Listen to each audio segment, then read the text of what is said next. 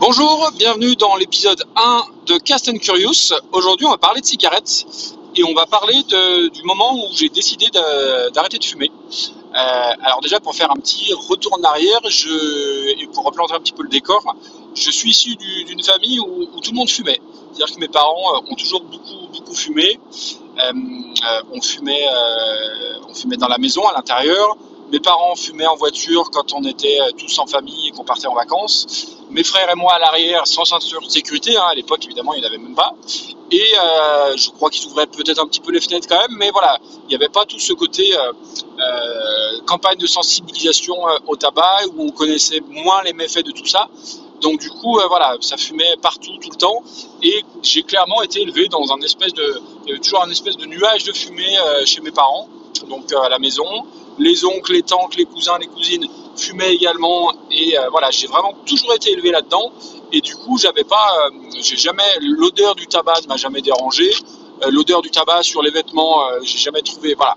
Donc j'étais vraiment clairement été élevé là-dedans. Et contrairement à mes frères qui ont commencé à fumer, je pense de mémoire vers, vers 12-13 ans, moi j'ai fumé beaucoup plus tard. J'ai, j'ai- toute ma jeunesse, je disais non, je fumerai jamais, je fumerai jamais. J'avais l'exemple forcément de mes parents. Euh, Je trouvais que ça sentait pas bon. euh, je me doutais bien que c'était pas pas bon pour la santé, même si on en faisait euh, pas autant euh, qu'aujourd'hui à ce niveau-là. Et voilà, je disais, mais de toute façon, je ne fumerai jamais, je ne fumerai jamais. Évidemment, ne jamais, ne jamais dire fontaine, je ne boirai pas de porno, puisque 17-18 ans, avec un copain, je tire une latte sur, sur sa cigarette. Comme tout le monde, ça me plaît pas des masses, hein, ça, sent pas bon, ça pique la gorge ou autre. Et puis, bah voilà, euh, à l'époque, euh, c'est branché de fumer, donc je tire une deuxième latte, j'essaie une deuxième cigarette, et, euh, et, le, et je mets rapidement le doigt dans l'engrenage. Après, si j'ai commencé à fumer plus tard, je suis vite passé du rythme de une à deux cigarettes de temps à autre à un paquet par jour. Voire un paquet de 25 après, sur certains jours de week-end ou autres. Et de, de l'âge de mes, donc de mes 20 ans, on va dire pendant 15 ans, toute ma vie a été, et, mon rythme quotidien été alimenté par la cigarette. La première chose que je faisais le matin, c'était de fumer une cigarette avant le café, avant d'avaler quoi que ce soit. Euh, je passais un coup de téléphone, je prenais une cigarette. Je prenais la voiture, et ben forcément, euh, on, fume une cigarette parce qu'on s'ennuie un petit peu en voiture, faut être clair. Et vu que j'ai toujours fait beaucoup de voitures, et ben euh, mon environnement était propice à, fumer. Avant de me coucher, ben, je fumais une cigarette. Entre euh, au niveau des repas, avant, pendant, voire après, euh, voilà. Alors après, il y a toutes les cigarettes euh, ne sont pas fumées par plaisir. Il y en a, c'est clairement de, comment dire, de, de- de- de l'habitude. Mais ça donne aussi une contenance. Étant quelqu'un de plutôt timide et réservé, bah, l'exemple type, c'est j'ai rendez-vous avec quelqu'un pour un rendez-vous autre à 15h. J'arrive un petit peu en avance. Bah, du coup, pour me donner une contenance, je vais allumer une cigarette. Donc voilà, tout était rythmé autour de ça. Et clairement, euh, arrêter de fumer était une chose qui me semblait incommensurable, impossible. J'aurais pu arrêter de manger du chocolat, arrêter euh, l'alcool, arrêter le café ou quoi que ce soit. Mais arrêter de fumer me semblait clairement impossible pour le, pour le toxico que j'étais. Alors je dis toxico, le terme est un peu fort, mais clairement quand on voit l'addiction euh, que, j'avais à ça, je veux dire, je n'ai jamais passé un jour sans fumer de l'âge de, de, mes, de mes 20 ans à, à mes 35 ans. Même malade, euh, bah, je fumais. Alors je fumais peut-être un petit peu moins, mais je fumais quand même. Euh, prendre l'avion m'était insupportable parce que bah, je savais que pendant euh, tant d'heures, je n'allais pas pouvoir fumer. Donc voilà, tout, ça, c'était, franchement, c'était inenvisageable. Après, entre guillemets, malheureusement, il y a des trucs qui font que dans l'entourage familial, il y a des soucis de santé plus ou moins liés à ça. Alors clairement, ça aide, ça aide un petit peu. Et mais, mais, mais ça suffit pas. Voilà. Euh, Et je souhaite ça à personne, hein, bien évidemment. Peut-être que moi, ça m'a aidé. Mais après, évidemment, il y a un côté, euh, il y a un côté volonté qui est, qui est indispensable. Surtout que voilà, après, euh, moi, je pouvais tomber en panne d'essence, je pouvais tomber en panne de quoi que ce soit, mais jamais en panne de clope. Je pouvais faire 40 km un dimanche soir pour aller dans le seul tabac de la ville qui est ouvert. Euh, ça m'arrivait assez rarement parce que généralement dès le vendredi je prévoyais le coup. Je savais toujours euh, que j'avais deux euh, voire trois paquets d'avance. Je les achetais par cartouche ou par trois quatre paquets et du coup je ne tombais jamais jamais jamais en panne de cigarette. Et puis et puis un samedi le 4 juin 2016, je m'en souviens très bien, il me reste quatre cigarettes dans mon paquet. Bon, j'aurais pu aller en acheter directement à côté ou le lendemain. Et je me suis dit, bah tiens, là, non, je vais, je vais pas en racheter. J'avais déjà fait des tentatives par le passé, mais on trouve toujours de bonnes excuses pour ne pas arrêter. Bon, euh, c'est pas le moment, euh, j'ai tel examen, euh, j'ai ça qui me stresse ou autre, on verra plus tard. Euh, et là, je me dis, bah, c'est peut-être le moment, il me restait 4 cigarettes, je me dis, je n'en rachète pas, on va voir. Rapidement, je l'ai dit à tout le monde, enfin, je l'ai dit à tout le monde. Les gens se sont, s'en sont aperçus puisque j'avais toujours une cigarette à la main. Et là, bah, tiens, quelques remarques, bah, qu'est-ce que tu fais, t'es pas en train de fumer? Non, j'ai arrêté. Donc, euh, du moins, j'essaye d'arrêter.